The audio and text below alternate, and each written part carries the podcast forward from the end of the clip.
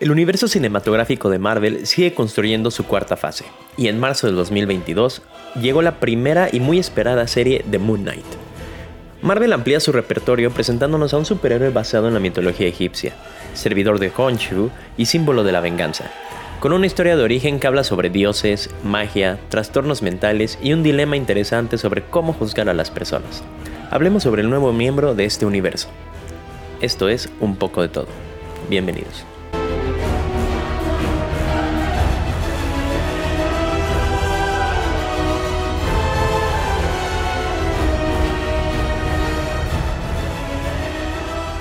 Muy buenas a todos, bienvenidos a un capítulo más de Un poco de todo. En esta ocasión vamos a hablar sobre una serie de televisión, específicamente sobre Marvel. Es la primera serie que estrenan en este año. Eh, ya con la, con la serie de Disney Plus, desde el año pasado ya se había empezado con esta dinámica de sacar series de televisión que se relacionaran directamente con el universo cinematográfico. Eso quiere decir que se van a usar obviamente los mismos personajes que habíamos visto en las películas, en estas series, y usualmente todo lo que sucediera en estas series iba a tener una repercusión directa. O sea, tiene que ver tal cual con el universo que hemos visto en las películas.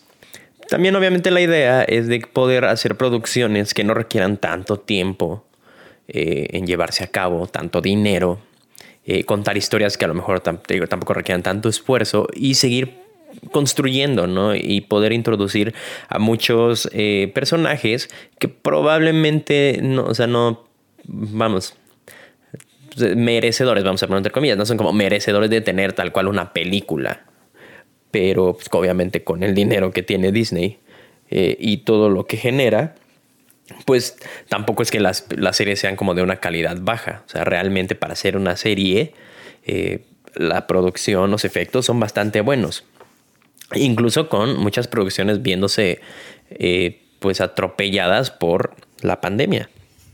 Entonces, eh, vamos a organizar cómo está todo ahorita. En, este, en estos momentos se está llevando a cabo el desarrollo de la cuarta fase del MCU. Esta fase 1, fase 2, fase 3. Las primeras tres fases son conocidas como la saga del infinito. Esta termina, no termina en Endgame, en Avengers Endgame. Realmente la fase 3 se cierra con Spider-Man Far From Home, que es la segunda película de Spider-Man.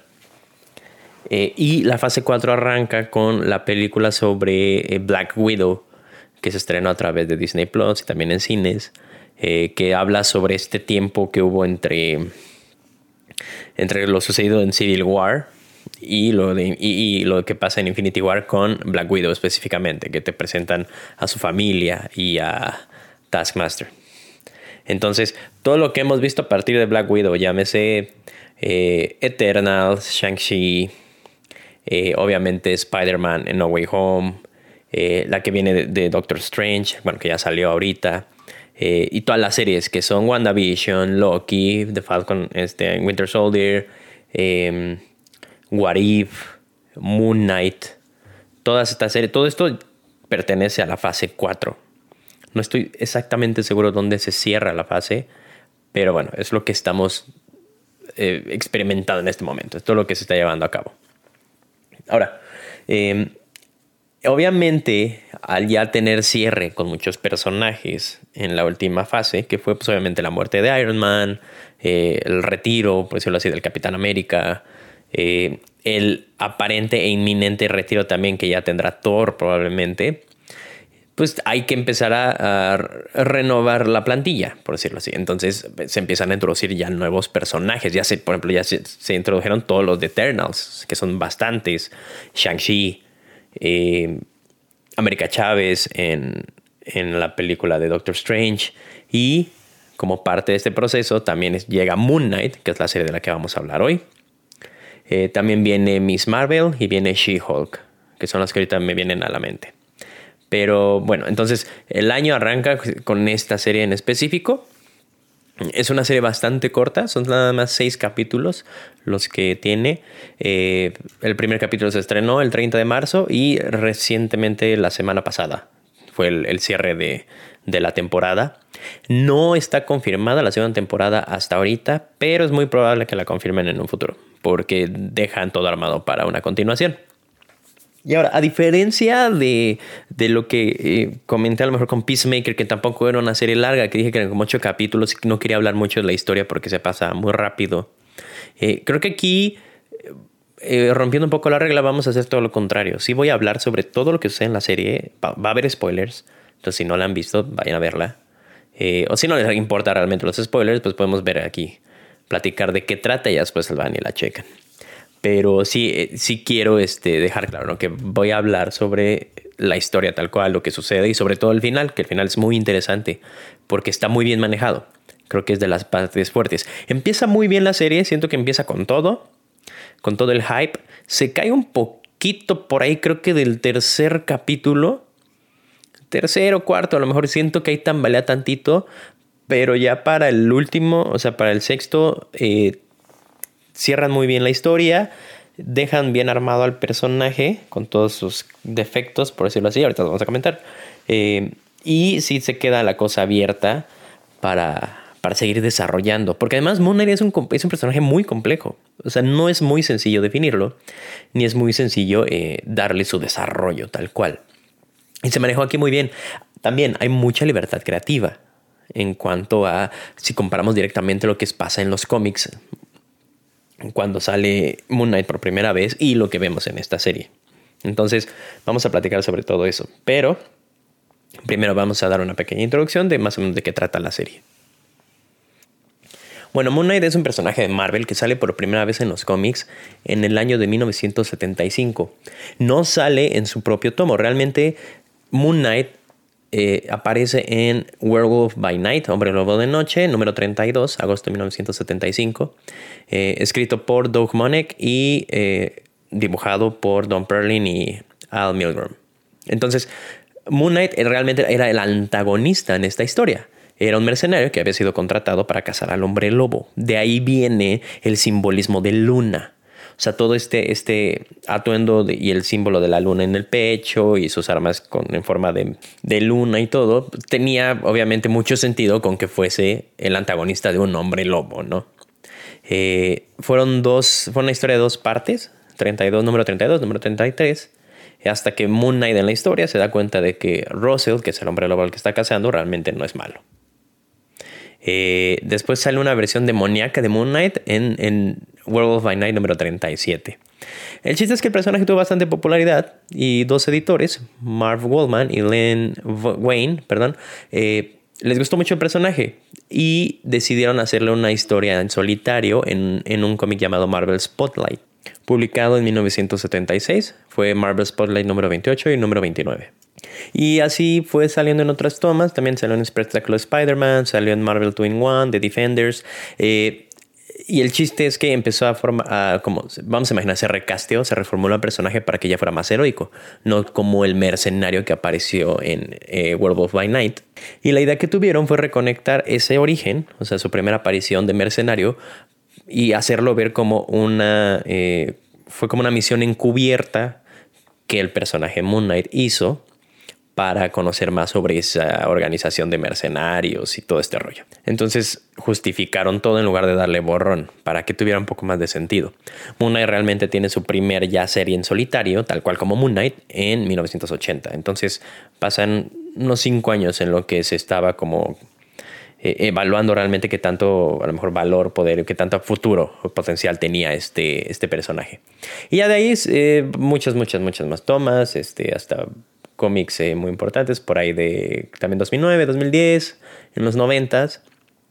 Eh, pero bueno, ese es más o menos el origen de Monet en los cómics. Ahora, muy distinto a, repito, hubo libertad creativa, es muy distinto a lo que se ve en, en la serie. Realmente la forma en la que te, introducen a Moon Knight en la serie es distinta a como lo va haciendo en el cómic. En la serie eh, te presentan primero a Steven Grant. Steven Grant es una persona que aparentemente sufre de un sonambulismo muy cañón, eh, que es, británico, vive en Londres y trabaja en una tienda de regalos en un museo. Parece un museo de, este, de antropología, no sé, un museo, realmente. Eh, es gran conocedor sobre la cultura y la mitología egipcia. Lo dejan ver desde un inicio porque pues que mientras están en el, museo, les puede resolver ciertas dudas a unos niños que están ahí de visita del colegio sobre pues, la cultura egipcia en general. Eh, desde un inicio te digo, te dejan claro que él, tiene problemas para dormir y de hecho él duerme amarrado a una, una viga que tiene ahí en su apartamento y, también tiene un círculo rodeado de arena, bueno, que rodea toda su cama. Él se amarra porque tiene sueños muy raros y él siente que eh, pues, en la noche se levanta y hace cosas. No recuerda luego cosas que supuestamente hizo o lo que, o sea, le dice gente como, por ejemplo, en, parte de la serie, eh, se entera que invitó a salir a una compañera de ahí del trabajo. Él no recuerda eso, pero acordaron la cita, el día y todo, y el lugar de la cena. Él no se acuerda de eso y ella se lo tiene que recordar. Obviamente la gente lo toma como a broma, ¿no? De que es a lo mejor muy distraído y todo esto. Conforme se va desarrollando la serie, te empiezas a dar cuenta que realmente el problema que tiene Steven Grant no es ni el sonambulismo, ni es que es distraído, ni nada de eso. Él sufre de un trastorno de identidad. Eh, creo que el, a lo mejor un término más adecuado sería eh, un desorden de identidad disociativa, que antes se conocía como de, identidad múltiple, pero según yo el término médico se cambió. Eh, sí, trastorno de personalidad múltiple, para decir, dejarlo más claro en el que su otra personalidad es Mark Spector, que es un mercenario judío-americano, o sea, de origen judío, que es quien realmente ha estado como actuando mientras Steven está dormido. Por eso él se tiene que amarrar y por eso él cree que es sonámbulo. Realmente cuando Steven se duerme es cuando eh, Mark Spector toma el control. Y durante esto nos damos cuenta porque durante el primer capítulo él de la nada despierta en los Alpes este, austriacos y pues no tiene idea de que, por qué está ahí ni qué está buscando. Eh, y, es ahí donde este, conoce al que es el villano principal de la historia, que es Arthur Harrow, del cual ahorita vamos a hablar. Eh, entonces, durante el primer capítulo, por ejemplo, cuando lo tienen acorralado los mercenarios eh, que trabajan para Arthur, hay como destello, bueno, no, como que hay una pérdida de conciencia y la, la, imagen, la escena parpadea o sea, como que pierde la conciencia por unos segundos eh, Steven Grant y cuando retoma conciencia ya mató a todos. Eh, no ves realmente, tú como espectador tampoco ves qué está pasando, tú estás en los ojos, se puede decir, de eh, Steven Grant. Entonces cuando Mark Spector toma el control y lidia con la situación a su manera, Steven Grant no tiene idea de qué pasa. Y uno, te repito, uno como espectador tampoco ve nada. O sea, todas estas escenas en las que mata a 20 vatos que lo están rodeando, no lo vemos. Y es algo muy curioso, está padre. Un poco, a lo mejor un poquitito frustrante, porque como que te habría gustado ver cómo pelea y cómo es que logró echarse a todos. Pero es parte de la magia de la historia y del personaje tal cual.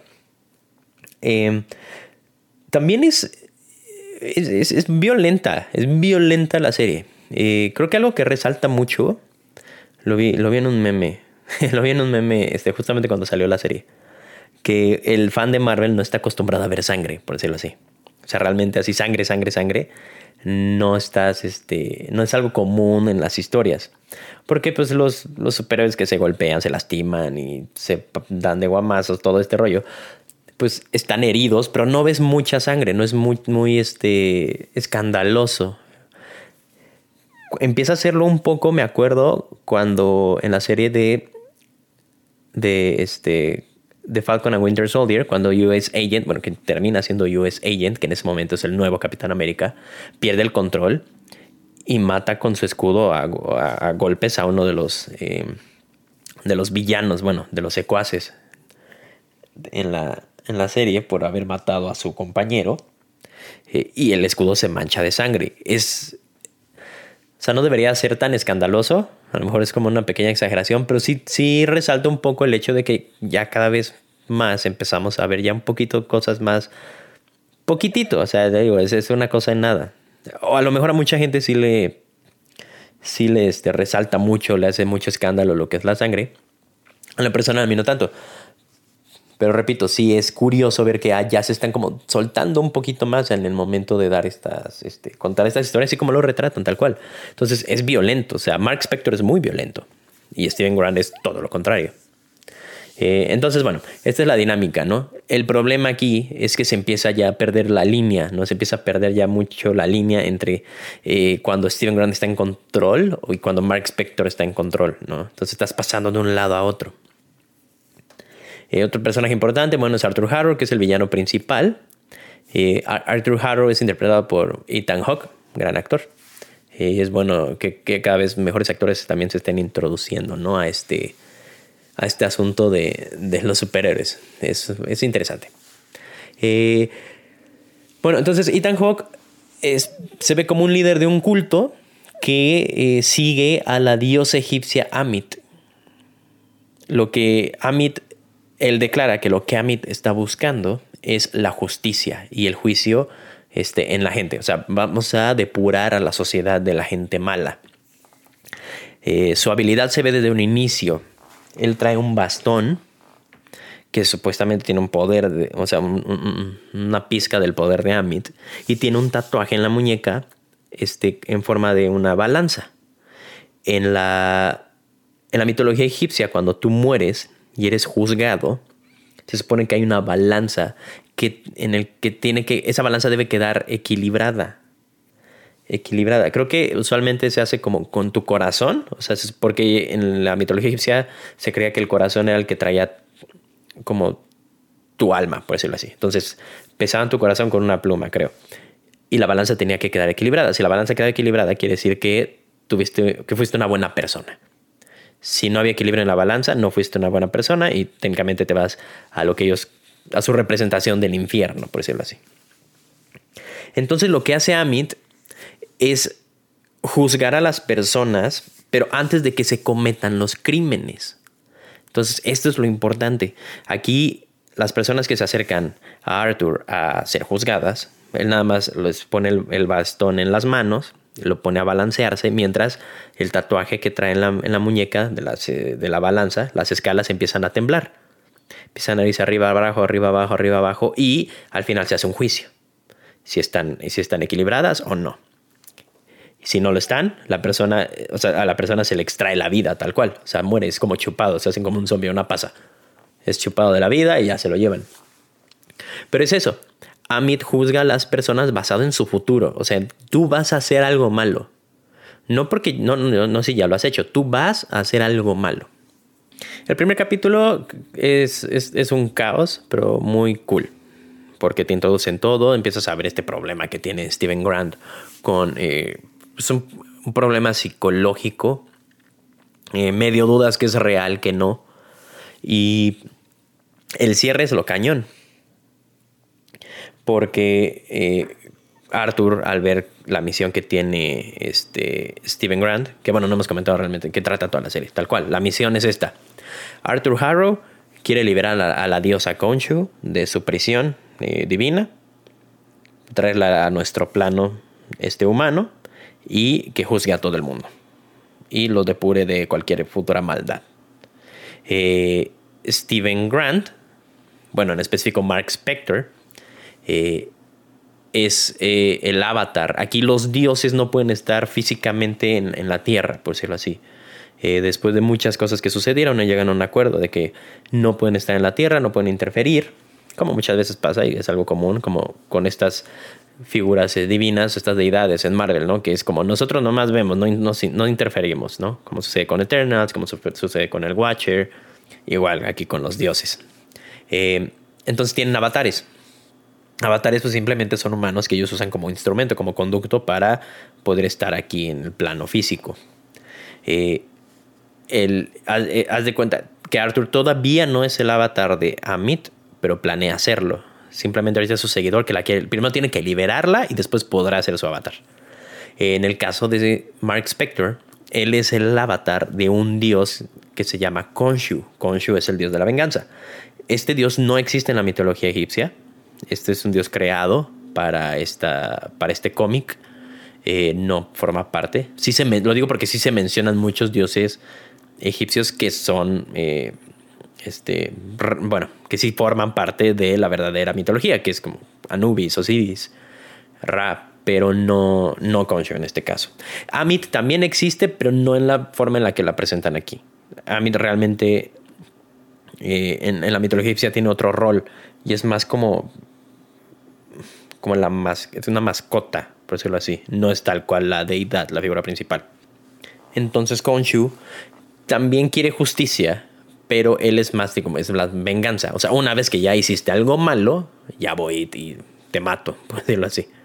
Pero me espero a que hagas algo malo. O sea yo yo si juzgo basándome en lo que ya hiciste, no en una predicción. Eh, como Conscious y está libre, por decirlo así, su avatar, al que elige como avatar, es a Mark Spector.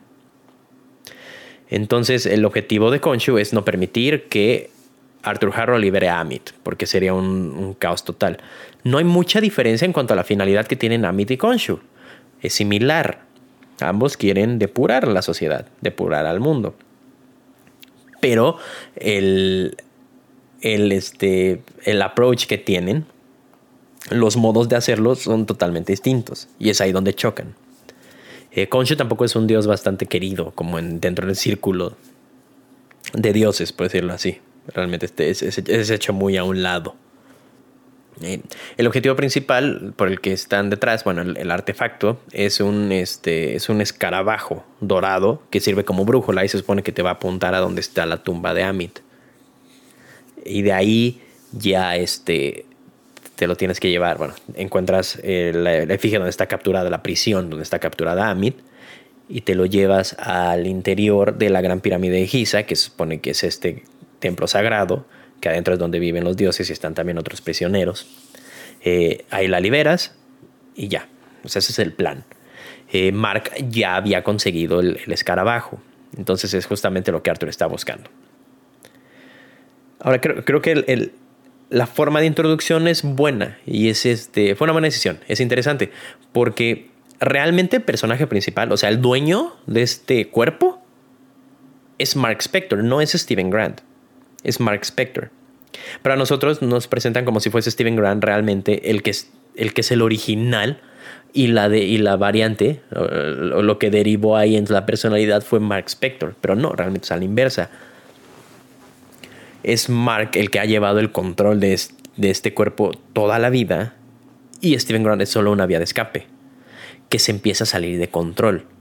Porque es como si, imagínense que es como si Steven Grant empieza a ganar demasiada conciencia y demasiado como... Ah, como que se empieza a dar cuenta de realmente lo que está sucediendo. Cosa que no había pasado. Realmente Steven Grant había ignorado por completo la existencia de Mark Spector. Pero Mark, Spector crea a Steven Grant. Y ahorita vamos a discutir por qué. Este caos también, o sea, este caos psicológico mental que trae eh, Mark Spector le, es muy útil a Conchu porque también es como una media forma de, manipulación. Él no está bien, o sea, claramente Mark no está bien psicológicamente. Entonces eh, se aprovecha un poco de ahí Khonshu para mantenerlo en control. Se nos deja muy claro que realmente el objetivo de Mark es librarse de Khonshu, o sea, dejar que, de ser su servidor, por decirlo así. Porque al ser su avatar, él tiene que cumplir tal cual con su misión de brindar justicia al mundo. Entonces, si Concho ve necesario que se le juzgue o se le castigue a alguien, su artefacto debe ser Mark Spector o en especial Moon Knight. También, obviamente, Khonshu también representa como al dios de la noche, de las estrellas, de la luna, y por eso su caballero es el caballero de la luna, es Moon Knight. Eh, este, este traje que tiene el, superhéroe, por decirlo así, se lo otorga Khonshu, es como su, su armadura, tal cual. Eh, que tiene poderes eh, curativos, lo hace mucho más fuerte, le da muchas habilidades. El diseño está bastante padre, cabe mencionar. Creo que me gustó bastante eh, el traje en sí, ya verlo como físicamente, salido de las historietas a, la pantalla chica en este caso. El diseño está muy, muy bueno. Obviamente en es, la mayoría CGI por la forma en la que él se transforma y se lo pone, que son como si lo estuvieran envolviendo vendas, muy al estilo como de momia, ¿no? Que lo va envolviendo, lo va envolviendo. Y ya después con la capa. Y a eso iba. El, cierre del primer capítulo es bastante épico porque es cuando ves ya tal cual a Moon Knight. No lo habías visto realmente en todo el primer capítulo, nada más con estos flashes de pérdida de conciencia de, Steven Grant. Y es cuando empieza también ya esta interacción y este reconocimiento de que se da cuenta Steven Grant de que Mark Spector existe, porque le habla directamente a través, o sea, se hablan a través de, un reflejo en el espejo. Y se empieza ya como a medio cerrar esta parte de que pues, no, no es que está loco Steven Grant, realmente sí existe un, otra persona viviendo en su cabeza. Y es. A mí me gustó mucho. El cierre es fantástico. O sea, cuando ya ves tal cual a Moon Knight golpeando al, eh, chacalote que lo está siguiendo, está muy cañón. Está muy cañón. Es una buena introducción al nuevo superhéroe. Y hay, buen futuro ahí. Te va hablando de otros personajes. También eh, se menciona nada más a través de. en, el, celular de Mark, en el primer capítulo, salen muchos mensajes a una mujer llamada Leila Leila es la esposa de Mark Spector, no Steven Grant. Bueno, futura ex esposa, porque están viendo lo del divorcio. Eh, Leila no existe en el cómic. Leila, es un personaje creado para la película específicamente. Su nombre es Leila El Falui, que es una arqueóloga y aventurera, cazadora de tesoros, se puede decir, eh, egipcia que está fuertemente inspirado en el personaje de los cómics conocida como Marlene Arlaun, que también es el interés amoroso de Mark Spector en los cómics, pero el origen es totalmente distinto, no es, de, no es egipcia, eh, físicamente cambia, pero es el mismo personaje y obviamente cambian el nombre. Eh, creo que como parte de diversificar también las culturas que se representan a lo largo de todas las historias y de este universo cinematográfico, eh, deciden cambiar el origen y la, etnicidad del personaje. Repito, todo esto eh, también, o sea, la, parte de la diversidad y todo, pues, está tal cual declarada por el creador de la serie, que es Jeremy Slater. Eh, Jeremy Slater fue también el que dirigió y produjo las este, películas de Los Cuatro Fantásticos, el que fue un fiasco, cabe mencionar, el segundo reboot, malísimo. Eh, Death Note, que tampoco fue muy querido. Pero hizo eh, eh, The Umbrella Academy, que creo que es un. He escuchado que es un este. Un trabajo bastante decente en cuanto a la adaptación del cómic de Umbrella Academy a, a la televisión. Pero bueno, hay pequeño paréntesis de realmente por qué llega la decisión de no usar a Marlene y, e introducir un personaje como Leila. Que tiene la misma función, pero no necesariamente tiene que ser eh, este como arquetipo a lo mejor muy de Lara Croft, ¿no? De, la arqueóloga, arqueóloga, perdón, este, de, de, Occidente.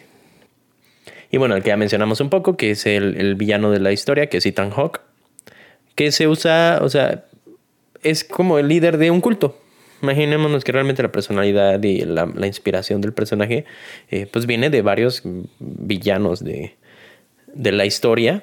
Eh, se comenta que hay inspiración en David Courage, que fue el líder, líder de un culto, eh, un poquito a lo mejor por ahí en Fidel Castro, Dalai Lama, con la parte como de la vestimenta, eh, el, o sea, vidrios rotos este, en la plantilla de sus pies, o sea, de, de, sus sandalias, como parte de esta meditación y de acostumbrarte a, al dolor, ¿no? Como si esta, como esta terapia a través del dolor.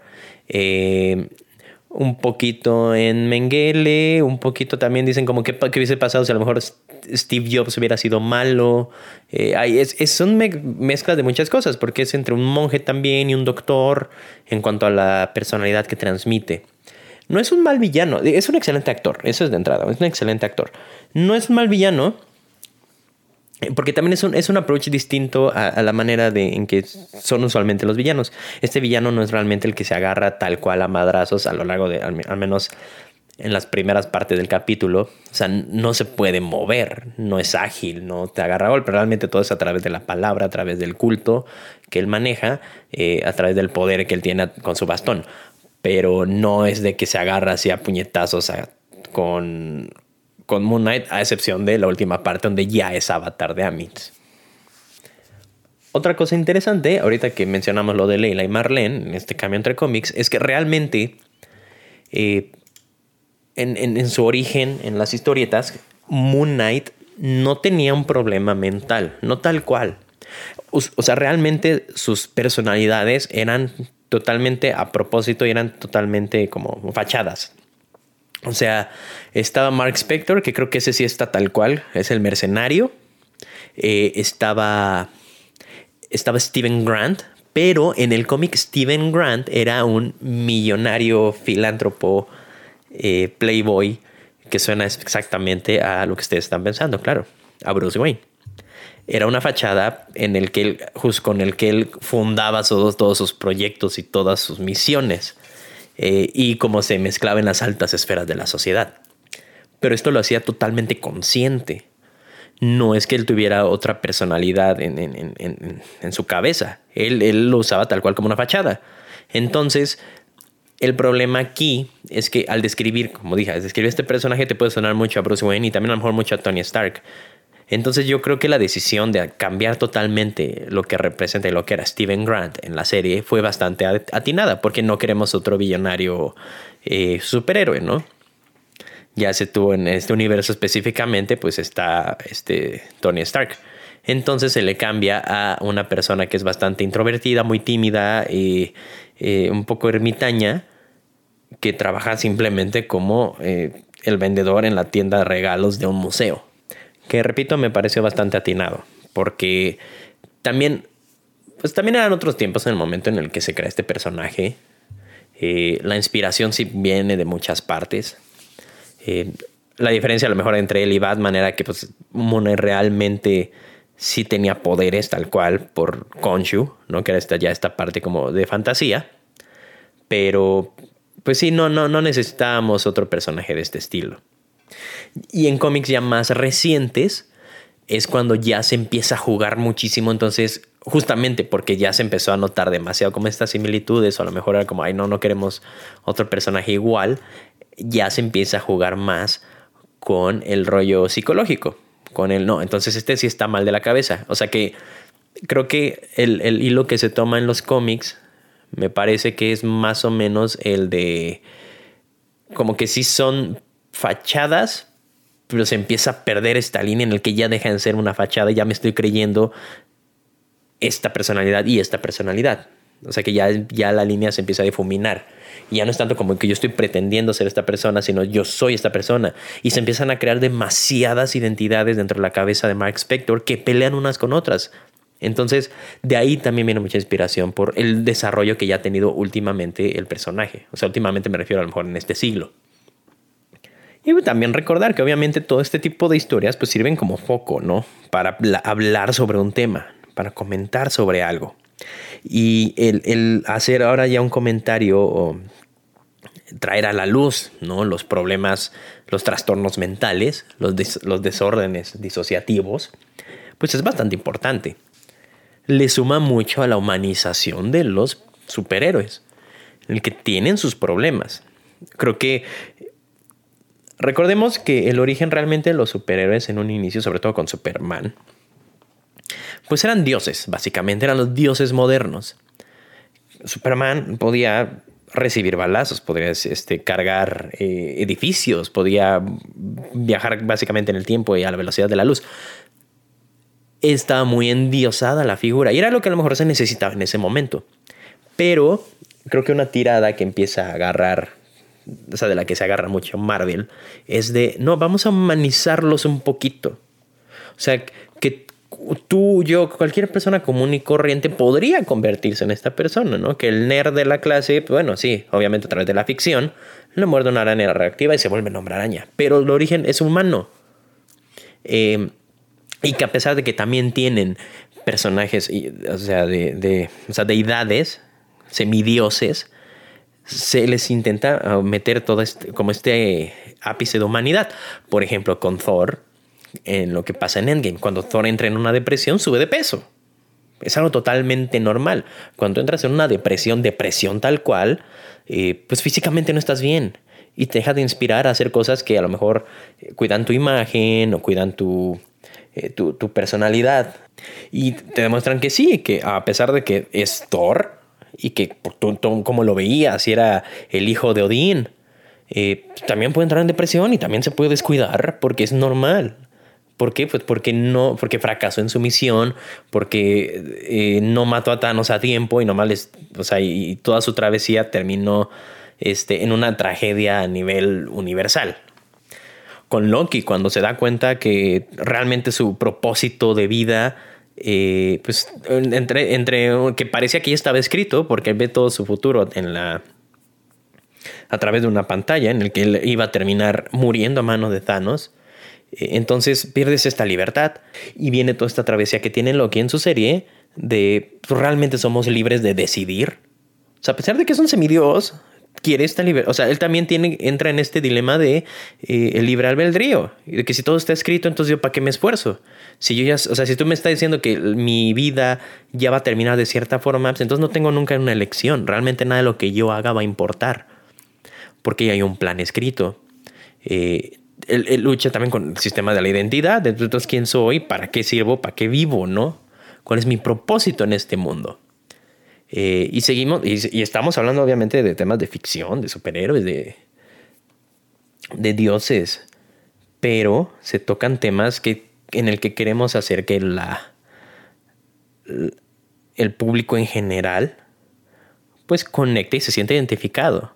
Y encuentre consuelo, encuentre, eh, digo, se, se, vea reflejado, una proyección y que pues todo a lo mejor por la manera en que se desarrollan las historias, pues todo al final puede que vaya a estar bien y no pasa nada. Que creo que después es parte de la misión principal que tienen todas estas historias. Y que la agenda, que a lo mejor en, ciertos momentos parece nada más como eso, una agenda política, una agenda eh, como progresista a lo mejor, en que, o sea, que parece que, que es como muy, muy calzado el hecho de bueno, vamos a meter este, personas LGBT, vamos a meter razas distintas, vamos a meter, pues para uno puede parecer bastante forzado, pero como lo había comentado en otros capítulos, eh, sobre todo lo mencioné con Coda, ¿no? Con la, con la sociedad sordomuda. Para nosotros puede parecer bastante insignificante o bastante cliché, pero tú no sabes si le puede cambiar eso la vida a las personas que pertenecen a este círculo verse reflejados en este tipo de magnoproducciones, en Hollywood, en, en, en, premios, y decir, ah, yo también puedo. O sea, esto no me impide. O sea, mi condición, mi raza, mi preferencia sexual, eh, mi, mi, salud mental, a lo mejor, pues no, a mí no me va a cerrar ninguna puerta. No define quién soy. Entonces, a mí me gustó mucho que se haya tocado el tema de, de, las, de, de este problema psicológico que tiene Mark Spector porque es algo que no habíamos visto. Y a lo largo de los siguientes capítulos, eh, Mark Spector y Stephen Grant tienen una travesía bastante eh, agradable, curiosa, en el que tienen que aprender a vivir uno con el otro. Obviamente al principio hay mucho choque, porque realmente el que se siente en el que debería ser dueño el que se siente con el derecho del cuerpo, por decirlo así, pues es Mark Spector. Pero Steven Grant, al ganar más conciencia y darse cuenta de la realidad, pues tampoco está dispuesto a ser simplemente un, artefacto y quiere tener su independencia, por decirlo así. Em, hay, hay, una parte muy curiosa cuando, spoiler, otra vez, digo, por si ya dije varios, eh, cuando supuestamente muere Mark Spector, que lo dispara, le dispara a Arthur después de encontrar ya el, el artefacto donde está encerrada Amit, se va a un limbo que, acorde a lo que explican en la serie, a través de Taweret, que es este una, la diosa egipcia de eh, la fertilidad y del nacimiento, creo. Es, una diosa con cabeza de hipopótamo, eh, quien guía a las, a, a, las personas que acaban de morir a través del Duat. El Duat es el, el plano de los muertos en donde, según yo, es como el antesala a tu juicio. O sea, ahí vas a estar tantito viendo qué onda con tu vida. Eh, bueno, con lo que fue tu vida, eh, antes de que ya vayas a enfrentarte a la balanza y decidan hacia dónde te vas a ir. Si al, entre bueno, entre comillas, cielo o infierno, ¿no? Pero lo que ellos explican es que, bueno, lo que ella explica es el, el duat es este plano en donde cada quien le da su propia, este, eh, tiene su propia representación. Tú decides cómo darle forma a este plano. En el caso de Mark y Steven, le dan forma de un psiquiátrico que tiene sentido por la situación y el desorden que tiene este Mark Spector. Entonces es un psiquiátrico en el que ellos ven a Arthur Harrow como el doctor que los está tratando. Aquí hay momentos en los que ya está en total control. Ya, ya un poquito antes de que pasara todo esto, ya había partes en las que ya estaban 100% en control del cuerpo Steven Grant y se rehusaba a regresárselo a Mark Spector. Y es donde conoce a Konshu y lo trata directamente, cuando realmente el trato de Konshu es directamente con Mark, no con Steven. Eh, esta travesía que tienen, creo que es algo como de dos capítulos, en el que están en el Duat, eh, es una realización de realmente cómo, es, cómo fue la vida desde un inicio, desde la infancia de Mark y qué sucedió. Em, esto, lo, esto ellos lo tienen que hacer, tienen que descubrir realmente y encontrar una paz, al menos un sentido a lo que ellos están viviendo. Porque eh, les dice que ya van a ser, este, ya, ya va a ser el juicio y que sus balanzas no están equilibradas. Entonces tienen que equilibrarlas, como entrando en paz y estando en armonía entre ellos dos. Aquí no puede haber armonía porque Steven está muy enojado porque no sabe nada de su vida. Se da cuenta que realmente lo que él cree que era su vida pues, es una farsa. Y Mark se rehúsa a decirle realmente qué pasó. Y, o sea, de, dónde es el origen. ¿Por qué, porque Steven creía que él era el original, por decirlo así. Y porque Mark lo dejó creer eso. Y en todo este ejercicio que están haciendo para llegar a una serenidad, eh, descubres que en su infancia Mark tenía un hermano y un día deciden ir a jugar a una cueva, algo así, y se inunda, empieza a llover, se inunda la cueva y su hermano muere ahogado. Eh, eran niños. La mamá de Mark jamás lo perdona, literal lo odia, lo odia de por vida por haber sido el culpable de la muerte de su hijo y entra, en, o sea, es, es, un maltrato físico y psicológico impresionante el que ejerce la mamá sobre Mark, en el que, o sea, incluso le llega a decir, ojalá hubiera sido tú el que se hubiera ido, porque fue tu culpa. Entonces, imagínate cómo se debe sentir un niño, obviamente, al tener este, este tipo de mamá. Eh, y a sufrir todo este abuso. Y aquí está la clave y, el por qué hablé sobre todo este rollo de la parte de la psicología y de, representar como estos sectores y este, o sea, darle foco a este tipo de desórdenes. Porque el niño, ya al verse tan acorralado por su realidad, ya al verse totalmente eh, subyugado por el maltrato de su mamá, busca una vía de escape. ¿Y cuál es la vía de escape? Crea, crea un nuevo personaje. En su mente él crea a Steven Grant, un niño con acento británico que es muy lindo y que es muy ordenado y que es buena persona y que, y que se le olvida todo lo malo que hay alrededor de su vida. O sea, se, se le va por completo. Y que para Steven, para Steven Grant, él nunca tuvo un hermano. Su mamá no lo odia. Em, aquí te empiezas a dar cuenta, o sea, es una realización muy fuerte porque Steven hasta este punto pensaba que su mamá era una buena persona. Y de hecho, habla por teléfono en los primeros capítulos, sobre todo en el primer capítulo, se la pasa hablando por teléfono supuestamente con su mamá. Y aquí te das cuenta que la mamá de Steven está muerta desde hace mucho tiempo, que era una horrible persona, pero el trabajo de Mark fue crear una vida muy bonita para Steven, para que él no sufriera de la manera que sufría Mark. Y también Mark como, pues, como escudo, ¿no? O sea, se refugiaba y era como, no, no, yo ya, no quiero saber nada de esto. Entra Steven. Y Steven entonces nada más le dejaba aparentemente buzones de voz a su mamá platicándole de su vida y de, oye, ya me perdí otra vez. Porque en el momento que entra Steven es cuando Mark quería escapar del dolor y pues Steven no sabía realmente dónde estaba. No sabía cómo llegó ahí. Y le marcaba a su mamá, ah, mamá, pues es que ya, este, otra vez me perdí, bla, bla, bla, bla. Aquí eh, pues es algo bastante eh, probable. Es, es, una situación, creo yo, bastante realista, ¿no? El literal crearte una, una personalidad distinta, una persona más en tu cabeza que pueda protegerte de la miseria que estás viviendo en ese momento y a esa persona hacerle creer que la vida es perfecta y que es bonita.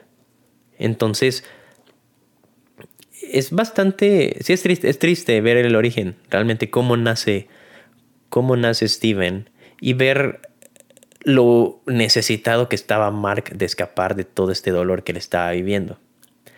Eh, ya Steven con más conciencia es donde entra pues, esta discusión, ¿no? De, pues yo también tengo derecho a saber qué había pasado. Y le dice, o sea, le dice Mark, no, porque, o sea, yo lo que quería era darte una vida perfecta. Tú creíste, tú creciste eh, pensando que tu mamá te amaba. Tú creciste pensando que, que tenías una muy buena relación con ella y que tu vida era muy tranquila. Cuando mi, la realidad, nuestra realidad, sobre todo mi realidad, es totalmente lo contrario. O sea, a mí mi mamá me odiaba. Eh, mi infancia fue un infierno. Yo terminé siendo un mercenario. Tuve que hacer cosas horrendas para poder salir adelante, para poder sobrevivir. Y eso es algo que tú no has experimentado. Entonces, si eras una vía de escape, pero obviamente procure que en esa vía de escape tú no sufrieras lo que yo estoy sufriendo. Entonces sí, Mark se escondía Steven salía en una vida tranquila. Eh, ¿Cómo es que llega a Konshu? Mark tenía una, una misión este, en, el, en el desierto. Estaba con un cómplice el chiste es que el cómplice se pone muy avaro, se pone que nada, nada más iban a robar unas cosas, se pone muy avaro y mata a todos los de, o sea, todos los arqueólogos que estaban este, ahí, entre ellos el papá de Leila, que es como Mark conoce a Leila y ella después se entera de esto, otro pequeño drama ahí que hay. Eh, y el cómplice, obviamente, Mark no está de acuerdo con esto. El cómplice también ataca a Mark y le dispara. Entonces Mark iba a morir, pero termina arrastrándose hacia donde es la tumba de Konshu. Konshu lo encuentra, y para salvarle la vida le pide que le jure lealtad. Entonces realmente eso es lo que los ata.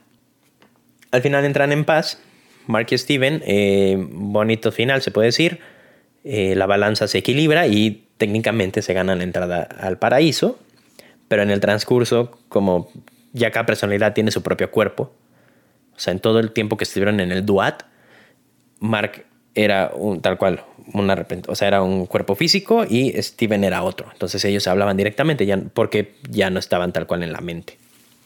Eh, son atacados este, por las almas perdidas que hay ahí y cae Steven y Mark llega solito al paraíso, el cual rechaza porque no puede abandonar a Mark. Entonces ya se, ya se hace como una hermandad, tal cual. Ellos ya se unen, ya son, ya se reconocen el uno a otro y empiezan con este entran en este equilibrio de somos iguales y somos tan iguales que literal ahora sí que la mitad de esta mente es mía y la otra mitad es tuya. Esto es parejo y somos un equipo. Eh, a lo largo de la historia obviamente vemos las fortalezas que cada uno ofrece. Obviamente toda la parte física, agresiva, ¿no? la parte de acción, pues la tiene Mark, pero la parte intelectual para resolver acertijos, para eh, descubrir dónde está la tumba o qué quieren decir los jeroglíficos, la tiene Steven. Entonces se necesitan el uno del otro llegan a, llegan a esta, esta armonía, logran salir del Duat, regresar al plano físico. Eh, que había sido atrapado anteriormente porque Arthur había engañado a los dioses, es liberado por Leila. Y en la pelea final, eh, Arthur básicamente sí logra liberar a Amit. Entonces es una pelea entre dos dioses, es Amit contra Konshu. Y después está Arthur contra, contra Steven. Eh, Leila ayuda siendo momentáneamente el avatar de Taweret, que les ayuda porque Arthur termina matando a todos los avatares de los dioses principales. Y bueno, obviamente un cierre un poco, un poquito, ¿eh? no tanto, pero un poco cliché, ¿no? Que pues, obviamente tiene que ganar el bueno, el malo pierde. Em, aquí hay una escena que ya menos se había dado un guiño antes. Aquí hay una escena súper importante, que es cuando cuando parece que está perdiendo contra Arthur, eh, hay, ya está, ya a veces pelea este, Steven, a veces pelea Mark. Eh, Mark tiene su, propio, su propia versión de Moon Knight, que es este Mr. Mr. Moon Knight, que en lugar de tener el traje que vemos en los cómics, el traje clásico, también esto sale en los cómics, pero en, lugar de tener el traje con capucha, este, la capa y todo este rollo, es un traje tal cual como dos piezas, un chaleco, corbata, ¿no? Es como lo que él se imaginó, Steven, que sería su traje. Cuando le dicen, ponte el traje de Moon Knight, así él lo confeccionó. Entonces ese es conocido como Mr. Moon Knight. Eh, ya, ya, ya hay el cambio muy rápido entre ambas personalidades. Ahora te toca a ti, ahora te toca a ti, ahora te toca a ti. Llega un momento en el que, repito, parece que van a perder contra Arthur y Mark pierde otra vez la conciencia. Mismo que habíamos visto en el inicio de la serie con Steven, parpadea despierta y ya está súper, o sea, ya tiene a, Arthur totalmente derrotado, golpeado, todos están casi muertos, Leila está sorprendida como que acabas de hacer. Eh, y Mark le pregunta a Steven, ¿fuiste tú? Dice, no, ¿fuiste tú? No, tampoco. Entonces ahí lo dejan. Se llevan a Arthur. Eh, el trato que ellos habían hecho con Conchu, ya una vez que salieron del DUAT, fue de que los iba a liberar si le ayudaban a detener a Amit. Eh, quiere que maten a Arthur porque encierran a Amit en su cuerpo. Y ellos dicen que no, que no lo van a matar, porque pues como que no está bien, ¿no? También, como se dice, ¿no? Las, las repercusiones de matar a un dios son bastante grandes. Eso lo dicen en un videojuego que, bueno, ahí me acuerdo que lo mencionan, que es God of War. Eh, deciden no hacerlo. Y parece que Arthur, eh, perdón, que Steven regresa a su vida normal, a su departamento. Otra vez despierta amarrado de la cama, eh, pero ya está con, en armonía con, con Mark Spector. Ya están los dos viviendo juntos. Aquí pasamos a la escena post créditos, en la que eh, este, vemos a Arthur en el psiquiátrico y vemos que se acerca una enfermera que se lo va a llevar y llega un hombre misterioso y dice, no, yo me lo llevo. Lo está jalando en la silla de ruedas, en vez de llevarlo a su habitación, lo saca del hospital y lo sube a una limusina. En la limusina está Konshu con un traje muy elegante. Eh, y Arthur le dice, tú no nos puedes tocar, no pasa nada. Aparte ya no tienes, o sea, parece que ya, ya no tienes a Mark. Y Concho le dice, ¿tú crees que realmente yo habría soltado a alguien como Mark cuando ni siquiera él sabe lo trastornado que está? Por favor, déjame presentarte a mi, nuevo, a mi otro amigo. Le toca la ventanilla del conductor de la limusina, baja la ventanilla, voltea y te presenta a Jake Lockley, que es Mark y Steven. Pero está hablando español y le dice a Arthur, hoy te tocó perder, y lo mata. Entonces, la serie cierra con la tercera personalidad de Mark, que es Jake Lockley, que también sale en los cómics. Eh, Jake Lockley es su fachada como un taxista que se puede manejar como en las bajas esferas de la sociedad, así como estaba en el cómic, repito, así como estaba Steven Grant como billonario, está Jake Lockley como en las este, en la parte baja de la sociedad, ¿no? En las pandillas, en acá lo, turbio, por decirlo así. Eh, y aquí te lo dejan ver como que realmente es el, es el, el responsable de la masacre que hizo al final de la serie, en la pelea final, y que aparentemente es la personalidad más peligrosa que tiene Mark Spector. Además, una personalidad con la que ellos no han interactuado y que si tuvo todo ese rollo entre Mark y Steven, que Mark al lado de Jake ya no se ve tan malo, entonces, ¿cómo va a ser realmente la batalla que van a tener Mark y Steven contra Jake Locke, que además sigue siendo fiel seguidor de Konshu? Obviamente, Konshu jamás dejó al cuerpo de Mark y no le cumplió la promesa. Y por último, también comentar sobre pues, este pequeño, este, como dije en el inicio, este pequeño dilema, se puede decir, que hay entre cómo hay que juzgar a la gente, ¿no? Eh, te, presentan dos posturas bastante claras, que es la de Amit, que ella juzga a las personas basadas, en su futuro. Entonces, si ella detecta que tú vas a hacer algo malo en algún punto de tu vida, eh, te mata, básicamente. Eh, si vas a ser eh, una persona buena todo, el resto de tu vida, en el momento que estás este, siendo enjuiciado, pues te perdona. Konshu, como dijimos, es más de la venganza. En la venganza tiene que ver con una cosa que ya pasó, o sea, es una repercusión, es un castigo sobre algo ya hecho. Y a pesar de que en la, pelea final, la misma Amit le dice a, a Konshu, como tú y yo deberíamos de estar trabajando juntos. O sea, realmente no, no sé por qué estamos peleando si queremos el mismo objetivo, que es depurar al mundo, ¿no? o sea, liberar a la humanidad de la maldad. Pero eh, dice, no estoy de acuerdo porque tú eh, lo haces sin siquiera darles la opción de cambiar. Pero y, a mí dice, pero es que la gente no cambia. Entonces, estamos así, ¿no? De, un lado a otro. Eh, se puede decir que es parece ser más benévolo en el sentido de voy a esperar a que hagas la, sea, que tomes la decisión de cometer este error, de cometer este mal acto.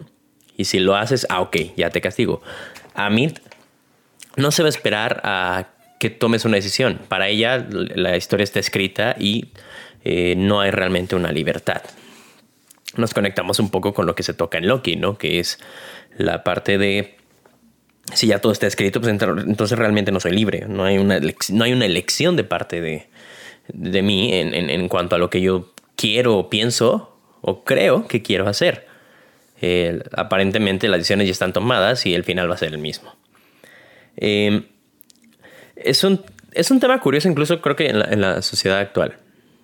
Eh, como realmente cómo hay que juzgar a la gente, ¿no? Eh, sobre lo que piensan, la intención que tienen o lo que ya hicieron.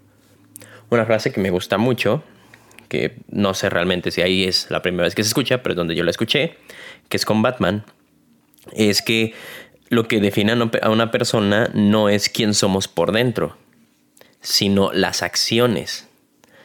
Eh, yo puedo pensar mil y un cosas eh, sobre qué quiero hacer, sobre cómo quiero actuar, pero eso no va a definir quién soy hasta que transforme estos pensamientos y estos deseos en una acción.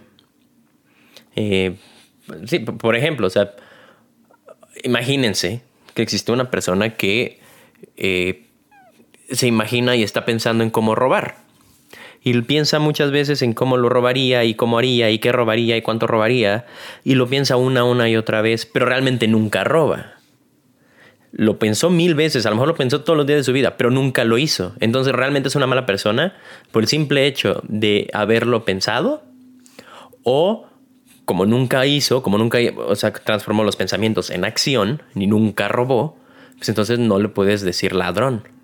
Por mucho que lo hubiese pensado, lo hubiese deseado pasamos a la otra parte. Creo que en el, al menos en México, en el lado de la justicia, pues existen eh, como... Hay leyes en las que sí castigas a las personas por intención. Y creo que se denomina como tentativa, como tentativa de asesinato. Yo descubrí que tú tenías eh, intención de matarme. Nunca lo hiciste, pero lo descubrí antes de que probablemente lo hicieras. Y eso ante la ley si está penado. O sea, si te puedes ir a la cárcel por la tentativa de homicidio. Pero nunca lo hiciste y no sabes realmente si en algún momento lo iba a hacer. Pero no tomas el riesgo. No te esperas a que, ah, ya lo mató, ya perdimos una vida y ahora sí ya te juzgo. No, no, no me voy a esperar a que suceda eso. Yo quiero, acorde a la ley, lo que quiere es como detener siquiera, o sea, que evitar que pase esa injusticia, ese crimen, que es el lado de Amit, ¿no? Eh, lo comenta, si yo hubiera, eh, si Amit hubiera estado y hubiera hecho, no sé, y hubiera juzgado de niños a varios dictadores que han existido en la historia, pues ellos jamás habrían llegado a ser los dictadores que fueron. Pero estás hablando de niños, que es también el tema que se toca aquí en, en la serie. O sea, dice Mark Spector, o Stephen Grant específicamente, cuando lo habla con Arthur, dice, ¿cómo? O sea, entonces tú también enjuicias a niños, pero son solo niños, no hay forma en que tú sepas si esa persona en algún momento eh, va a llegar a cometer lo que tú crees que va a cometer o si va a poder cambiar.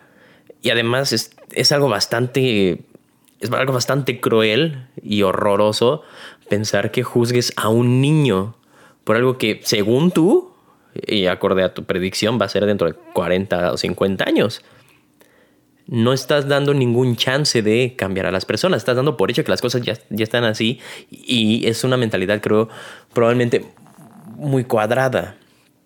Pero ven, ven realmente como lo complicado, ¿no? Porque si entonces ya entramos en el rollo de quitar una vida, ¿no? De, de, afectar, o sea, que mis acciones, más bien, que mis pensamientos, si se llegan a realizar, los mis pensamientos negativos, ya afecten a alguien más que no sea yo, o sea, ya vaya fuera de mi eh, de mi persona y afecte a terceros, eh, pues entonces es muy complicado justificar esta espera, esta, a lo mejor, sí, como esta, mantener esta expectativa a ver si suceden las cosas, a ver si las llegan a hacer. lo digo, sobre todo en temas muy delicados, cuando ya estamos hablando de eh, atentar contra algo que va más allá de mi persona. ¿No? cualquier pensamiento que si lo efectúas o no solo te afecte a ti, pues no pasa nada técnicamente, no le estás haciendo daño a nadie. Pero cuando ya llegas a hacerle daño a alguien más, eh, es cuando se empieza ya como difuminar a lo mejor esta línea o ya empiezas a dudar realmente entonces quién tiene la razón. Pero son casos bastante extremos. Sin embargo, parece ser, ¿no? Que pues hay, o como que al menos en la serie lo ponen, debes tomar una postura. Porque no puedes hacer que entonces en ciertos temas se aplique la filosofía de Amit y en otros temas se aplique la de Konshu, ¿no? O sea, es, es, un, es, es una u otra. No hay un punto medio entre estas dos fuerzas que están peleando. Y bueno, obviamente todo esto tiene que ver ya con, con asuntos de, eh, de cómo es el comportamiento humano, de cómo creemos o pensamos que es el comportamiento humano, de si creemos que las personas pueden cambiar, que pueden ser reformadas, si las personas simplemente son, nunca cambian. Eh, todo ya tiene que ver creo que con un, un tema más como de análisis, bueno, de percepción, como uno ve, ¿no? El, el, tema social, personal, psicológico. Y creo que es un buen ejercicio, porque por eso también, eh, a pesar de que lo puedes pasar por alto dentro de toda la fantasía, toda la acción, que el superhéroe, que los dioses, que dentro de todo eso plantean algo interesante. No digo que sea uy, la, pregunta del millón, pero creo que es un tema interesante que abre al debate. Y eso es algo que me agrada, o sea, que te pongan a pensar al final. O sea, que, que te tengas tantito y a ver tú qué elegirías, tú por quién irías y por qué. Porque es, creo que es importante, obviamente, eh, sostener nuestras decisiones pues, con ciertos argumentos, los que, seas, los que sean que tú tengas, pero pues, darle sustento a tu decisión. Como por qué entonces yo me iría con Konshu o porque yo me iría con Amit. Eh, yo creo que las personas sí pueden cambiar y hay que darles, aunque sea una oportunidad, ¿qué es eso, no? Es el libre albedrío, al final de cuentas. Es lo que eh, la humanidad creo que siempre ha anhelado, buscado y en lo que se ha sostenido eh, en, en, su historia, ¿no? El tener decisión, o sea, libertad de decidir. Creo que lo que vivimos hoy en día es una supuesta, ¿no? Como libertad o sea, no es real, realmente, creo, no somos libres, somos libres hasta donde nos dejan. Y eh, al menos creo que estaría bien como que también definamos, ¿no? ¿Qué, qué, haríamos con esa libertad? Porque eh, hasta cierto punto, si la tuviéramos, como la tuvo Arthur Harrow, la libertad de entonces decidir, porque él está decidiendo el destino de la humanidad, su, su, su quest, su misión, no es por algo personal, o sea, él literal está decidiendo el rumbo de la raza humana y los va a juzgar a todos. No le preguntó a nadie, es lo que él cree. Entonces, también contienes tanta libertad, pues, ¿qué haces con ella, no? Y el poder que conlleva. Si lo puedes mantener solo a ti o ya empiezas a como este, influenciar o a querer decidir otras libertades, por decirlo así, ¿no? Yo creo que, como habíamos mencionado antes, la libertad de uno termina donde la del otro empieza. Y aquí se difumina, bueno, no se difumina, más bien se borra esa línea y ambos, pues incluso ambos están como decidiendo tal cual eh, por todos. Porque pues a lo mejor, pone tú, si hicieras a lo mejor un consenso, no sé, si le preguntas al medio de la gente, capaz si todos están de acuerdo más con, con Amit, eh, ya entramos en un rollo como a lo mejor democrático de pues quién vota por uno y quién vota por otro. Y ahí vemos también cómo todo se refleja a pues, cómo funciona la sociedad hoy en día, al menos en los países eh, en los que yo he estado, en México, los países que tienen un sistema democrático en el gobierno, o aparentemente democrático, pues es eso, ¿no? Todo regresa y todo es una emulación. Al final, la, la realidad supera la ficción. La ficción se inspira en la realidad. Eh, es solo maquillarlo de forma diferente, pero se están tocando temas que, como nos estamos dando cuenta ahorita, regresan al punto en el que, en el que nosotros estamos parados y en el que nosotros vivimos. Y bueno, hasta aquí el capítulo de hoy. Eh, se transformó, ¿no? Yo creo que la, explicación de la historia se mezcló mucho con realmente lo que queríamos analizar y comentar, sobre todo sobre Mark. Eh, recordar, obviamente, el, dejé muchas cosas fuera sobre la historia, pero la, idea del programa no es hacer un resumen de las series, de las películas, sino tocar temas interesantes que salen en la, en la historia que podamos analizar, discutir eh, y poder como comprender más o menos qué es lo que no quieren contar, qué es lo que quieren transmitir y cuál es su objetivo. Realmente no esperaba que saliera tanto, tanto tiempo de aquí, pero estuvo bastante bien. Es una serie que me gustó mucho. Obviamente soy gran fan de Marvel, de todo lo que hacen. Eh, siempre es interesante ver un nuevo personaje entrar en el universo porque pues, nada más te puedes imaginar realmente la magnitud de lo que tienen planeado.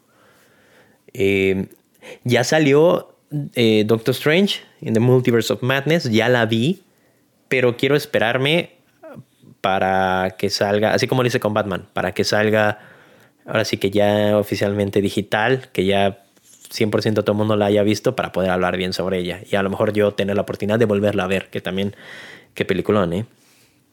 eh gran, gran experimento, sobre todo haberle dado tanta libertad a Sam Raimi de poder dirigir algo dentro de este universo y poder dar su huella como de terror. Estuvo muy buena, pero ya hablaremos de eso. Si esta es la primera vez que me escuchas, muchas gracias por estar aquí. Te recomiendo escuchar todo lo que ya tenemos arriba de otras series. Eh, películas, y un poco de videojuegos. Si no es la primera vez que me escuchas, también muchísimas gracias por haber regresado y por haber llegado hasta acá. Esto fue un poco de todo. Buenas noches.